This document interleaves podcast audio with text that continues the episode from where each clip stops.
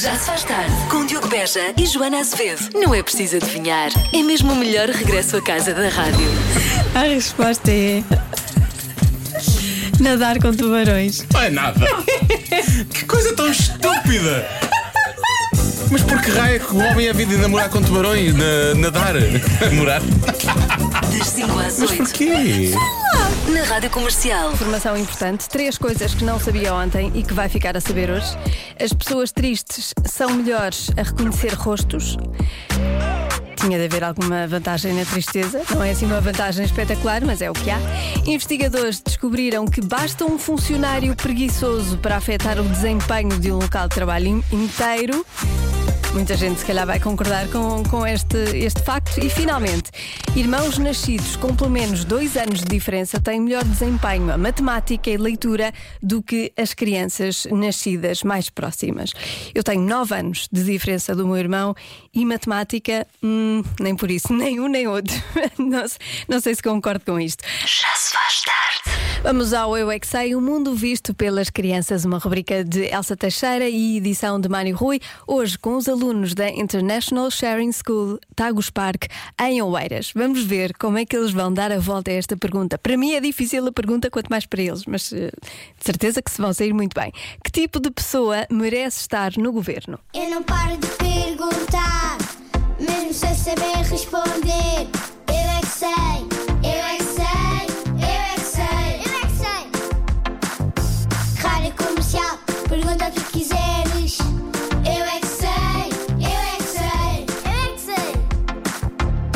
muita sabedoria junto entre mim, o pai e a mãe. Eu é que sei, eu é que sei, eu é que sei. Eu é que sei, eu é que sei, eu é que sei, eu é que sei, eu é que sei. Que tipo de pessoa é que vocês acham que merece estar no governo? Meu pai. Porque ele é advogado, ele sabe como lidar com o mundo e também ele vai tirar todo o lixo do chão, porque eu não aguento mais. O, me- o meu pai também, porque ele é o investigador de lixo no mar. Meu pai também, ele constrói coisas. O que é que a pessoa tem que ser ou tem que fazer para merecer? Como pessoas que têm tipo de dizer coisas para melhorar o mundo. O que é que tu achas que podia ser feito para melhorar o mundo? Não ter ladrões.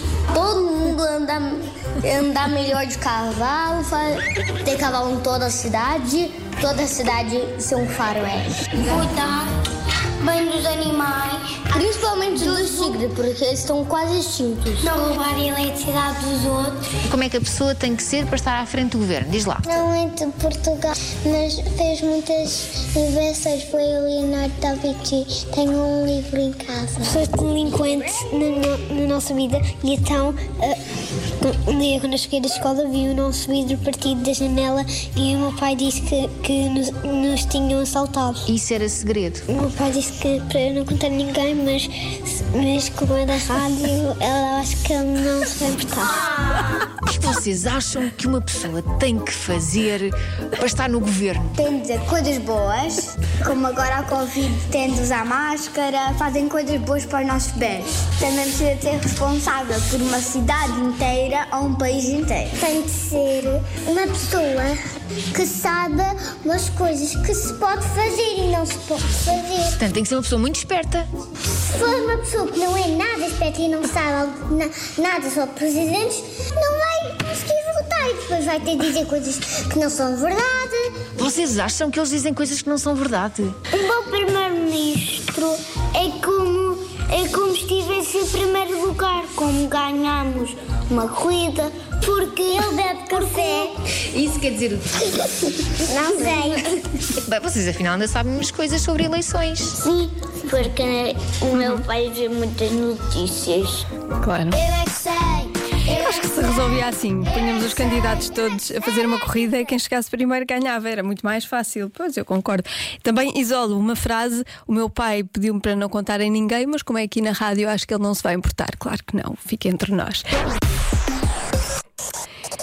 E então, há uma coisa que podemos fazer em caso de dificuldade para, para adormecer. O quê? Há muita gente a dizer que, são, que é pôr óculos de sol. Houve uma adivinha cuja resposta era pôr óculos de sol duas horas antes de dormir, mas não é esta. Entretanto, deve ser um novo estudo este e a resposta é outra. E não é tão. Não, se calhar, é, se calhar é tão estranha como pôr óculos de sol, agora que penso nisso. Mas vamos às respostas dadas pelos nossos ouvintes. Uh, ruídos brancos, ouvir ruído de um secador, de um ventilador ou de, de uma ventoinha funciona. Mais o Ricardo de Genebra uh, diz que o que costuma fazer é começar a pensar que está a fazer desporto, tipo correr, e adormece logo. Há muita gente a responder tutti frutti, uh, fazer uma salada, não é? Pois é isso que quer dizer. Uh, dá sono, é capaz, nunca experimentei. Bom, uh, Miguel Ferreira, uh, a resposta de Miguel Ferreira é tomar um banho quente. Há muita gente também a, a dar esta mesma resposta: um banho quente, ou ver um filme de Manuela Oliveira. Uh, pensar numa cartolina preta. Esta resposta pôs-me a pensar, não numa cartolina preta, até porque não posso adormecer, estou a meio da emissão, mas a pensar, vou, vou experimentar isto. Pensar numa cartolina preta dá sono, ajuda a adormecer. Não fazia ideia, isto é muito bom. Mas, Olá, Joana. Olá. Isso é muito fácil. Contar ovelhas. claro, contar ovelhas. Exatamente, aquele velho truque que nos ensinaram quando éramos pequeninos. Muito bem. Mais respostas. Olá, olá, Joaninha, boa tarde. Olha, eu acho que a resposta à adivinha é praticar o mindfulness. Devia experimentar quando te deitas à noite, procura focar-te na tua respiração, esvazia a tua mente e vais ver que vai ajudar-te imenso a adormecer. Beijocas!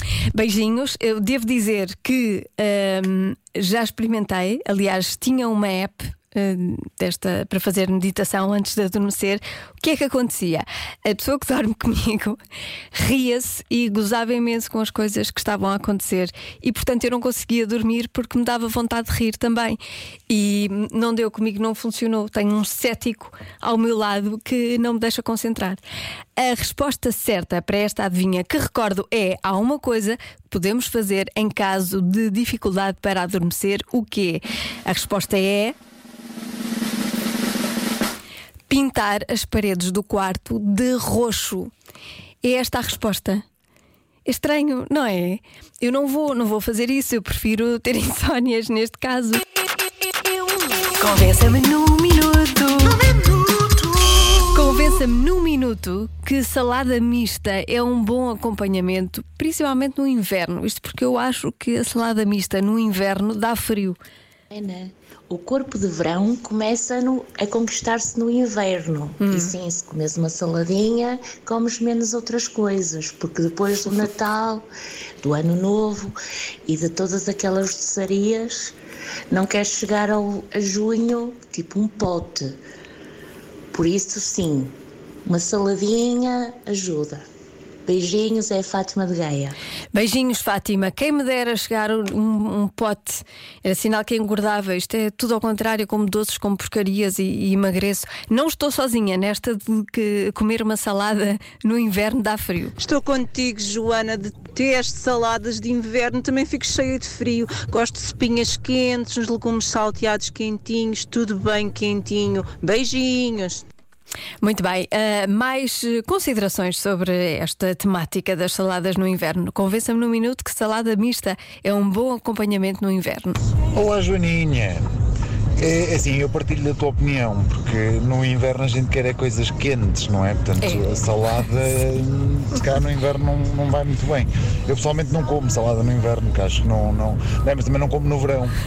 É, quer dizer, na verdade eu não como salada. Ah. Mas partilho da tua opinião no que toca ao vinho branco. Portanto, eu, o vinho branco de inverno também não vai, e de verão acho que sim, que acompanha bem a refeição. Muito bem, eu também penso assim, exatamente. Também só consigo beber vinho branco no verão, no inverno dá-me frio. Depois, há aqui um- uma mensagem de alguém, de um ouvinte, que é da Suíça, está a ouvir na Suíça e que diz muito bem. Eu também pensava assim, mas depois de vir para a Suíça e, e ter em casa 26 graus, sabe sempre bem. Pois. ah, quem mora na Suíça, imagino que o frio seja ainda maior. São Já se faz tarde na comercial.